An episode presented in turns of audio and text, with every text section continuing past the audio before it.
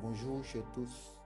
L'école de mission de réveil et de formation des évangélistes vous propose le module de formation l'évangélisation par le relationnel ou l'évangélisation cœur à cœur.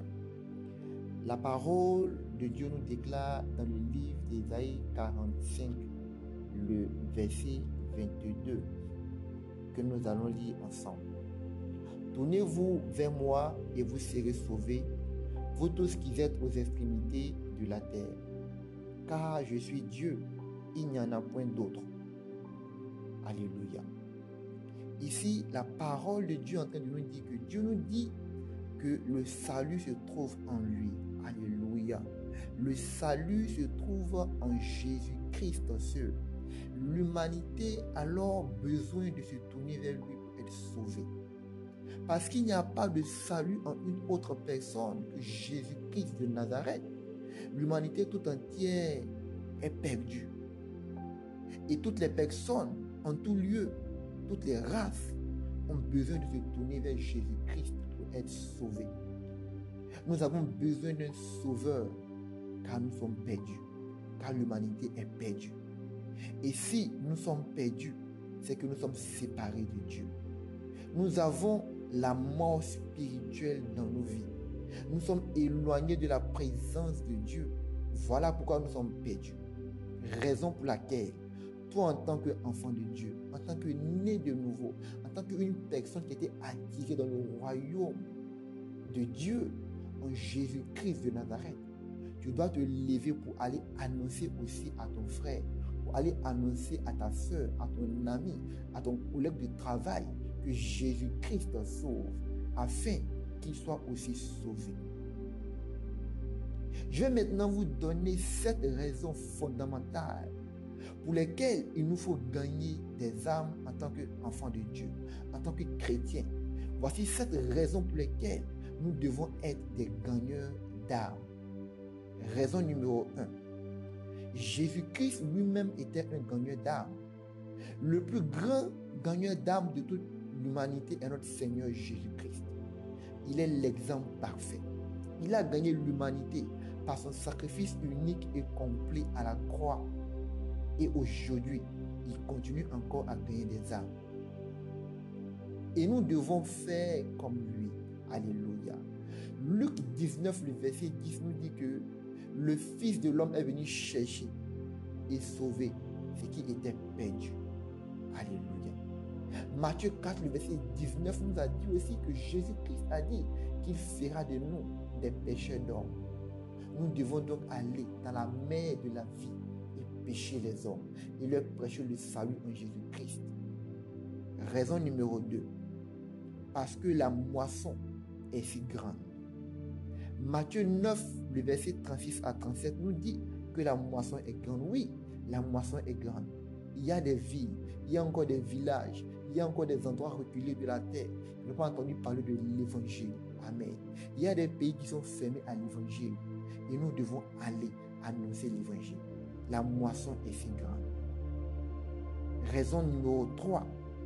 Jésus-Christ nous a ordonné de le faire. Gagner une âme est un ordre, c'est un commandement. On ne demande pas est-ce que tu as, tu as envie de le faire ou est-ce que tu n'as pas envie de le faire. Christ nous a enjoint de le faire. Notre Seigneur nous a ordonné de le faire. Lève-toi et va gagner une âme. Tu peux aller dans la parole de Dieu avec ses références. Matthieu 28, le verset 19 à 20 et Marc 16, le verset 15 nous parle de la grande commission qui est d'aller et de gagner l'humanité, qui est d'aller et de faire de toutes les personnes des disciples du Seigneur Jésus-Christ de Nazareth. Raison 4. Toutes les prophéties qui concernent le retour de Jésus-Christ ne sont pas encore accomplies. Ce qui veut dire que nous avons le temps, nous sommes dans le temps où nous devons faire le travail de gagner des âmes pour Jésus-Christ de Nazareth. Matthieu 24, 14 nous dit que cette bonne nouvelle de l'évangile sera annoncée à toutes les nations. Cette bonne nouvelle du royaume sera annoncée à toutes les nations. Et alors viendra la fin. Jésus-Christ t'attend. Lève-toi et va gagner des âmes. Raison numéro 5. Parce que tu ne veux pas que le sang des païens, des inconvertis, soit sur ta main.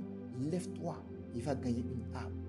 Quand tu ne gagnes pas une âme et qu'un païen meurt, son sang est sur ta main. Des gens tombent en enfer chaque seconde, chaque minute, chaque heure, chaque mois. Et quand nous ne leur prêchons pas l'évangile, nous avons le sang sur nos mains. Nous devons alors nous lever pour aller leur prêcher l'évangile. Si tu ne veux pas être un criminel, un meurtrier, prêche l'évangile à celui qui ne connaît pas Jésus-Christ de Nazareth autour de toi. Ézéchiel 33, les versets 6 à 9 et Ézéchiel 3, les versets 18 à 21 sont des passages que tu dois lire pour que tu saches que quand tu n'annonces pas l'évangile, le sang des païens, le sang de ceux qui meurent est sur ta main. Raison numéro 6. L'expérience personnelle montre que les méthodes bibliques marchent toujours.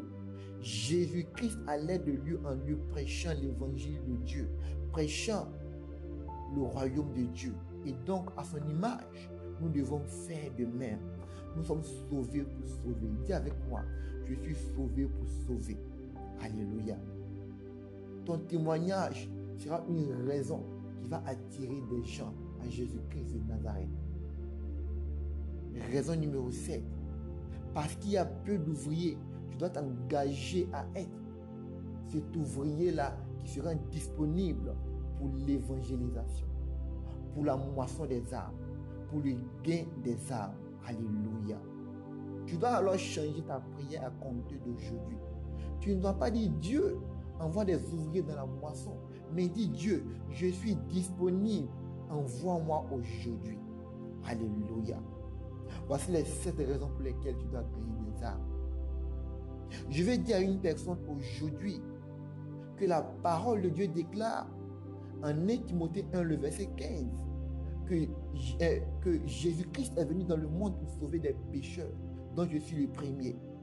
Si tu as été sauvé alors, aussi à ton tour, tu dois aller annoncer l'évangile aux autres, afin que la puissance du Saint-Esprit les touche, touche leur cœur, et qu'ils viennent dans le royaume de Dieu, et qu'ils soient sauvés à leur tour par le message de la croix, par le message du salut en Jésus-Christ de Nazareth.